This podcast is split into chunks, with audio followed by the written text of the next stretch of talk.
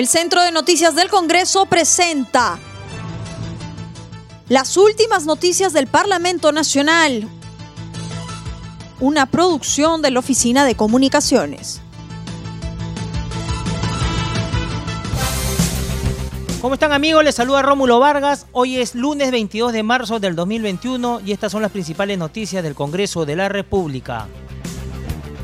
No se puede decir que todas las leyes del Congreso son inconstitucionales o populistas.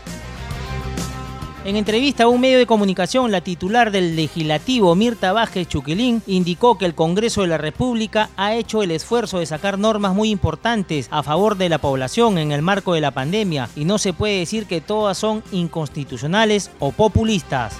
Vázquez Chuquilín destacó además la aprobación de leyes importantes como la que elimina la inmunidad parlamentaria, la eliminación progresiva del régimen CAS o la protección laboral de mujeres embarazadas, entre otras. La titular del Parlamento insistió en reiterar su postura de que las iniciativas deben plantearse con reflexión y el sustento técnico respectivo.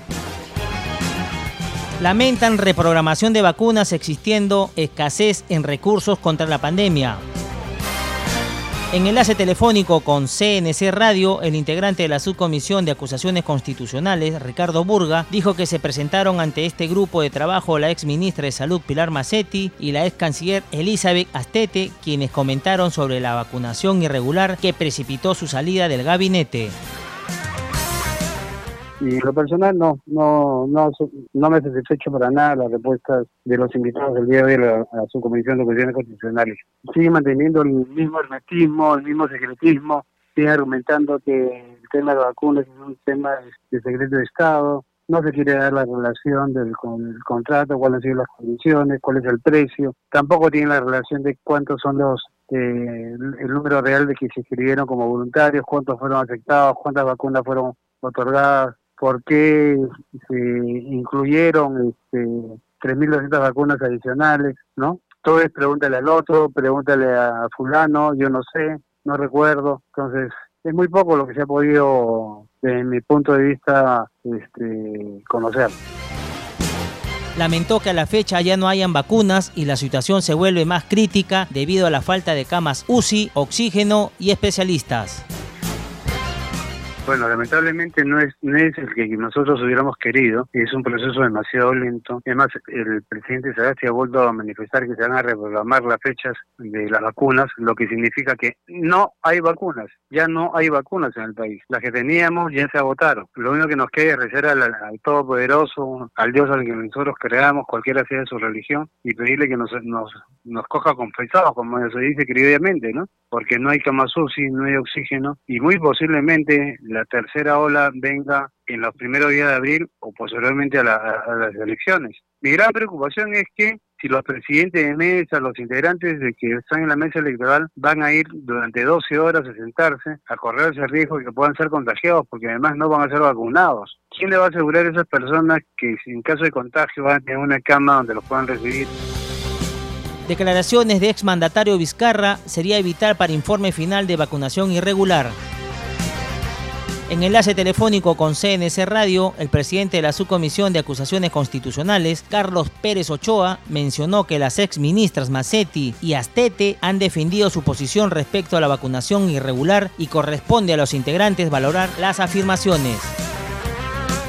Bueno, creo que cada una ha defendido la posición que tuvo en sus descargos que presentaron por ante la subcomisión. Eh, ya corresponde pues a los integrantes de la subcomisión valorar cada una de las afirmaciones eh, que han hecho esta mañana, ¿no? Yo creo que ha sido importante eh, tenerlas ahí cara a cara para que cada congresista saque sus propias conclusiones y que al momento del debate del informe final eh, pueda eh, tener eh, los argumentos necesarios para tomar la decisión. Bueno, ¿cómo podríamos calificar esas declaraciones? Pues este, seguramente que son parte de sus argumentos de defensa y su espíritu de cuerpo de no pretender involucrar a nadie más entiendo que esa es parte de su, de su razonamiento y de su posición, que obviamente es respetable, ¿no? Porque eh, también es cierto que no habría forma de eh, probar lo contrario. Expresó que la defensa del expresidente Vizcarra ha presentado recursos impugnatorios para no asistir, pero aclaró que el fuero parlamentario es distinto al jurisdiccional. Resaltó que los aportes del ex mandatario serían vitales para las conclusiones del grupo de trabajo. Bueno, él ha presentado recursos impugnatorios, eh, pero eh, este fuero eh, parlamentario es muy distinto al fuero jurisdiccional.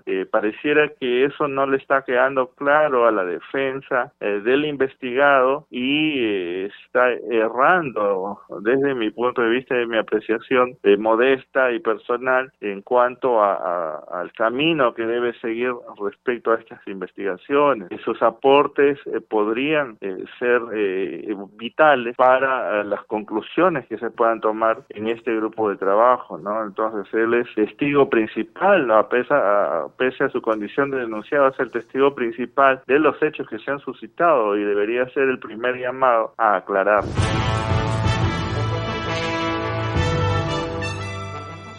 El Centro de Noticias del Congreso presentó las últimas noticias del Parlamento Nacional una producción de la Oficina de Comunicaciones.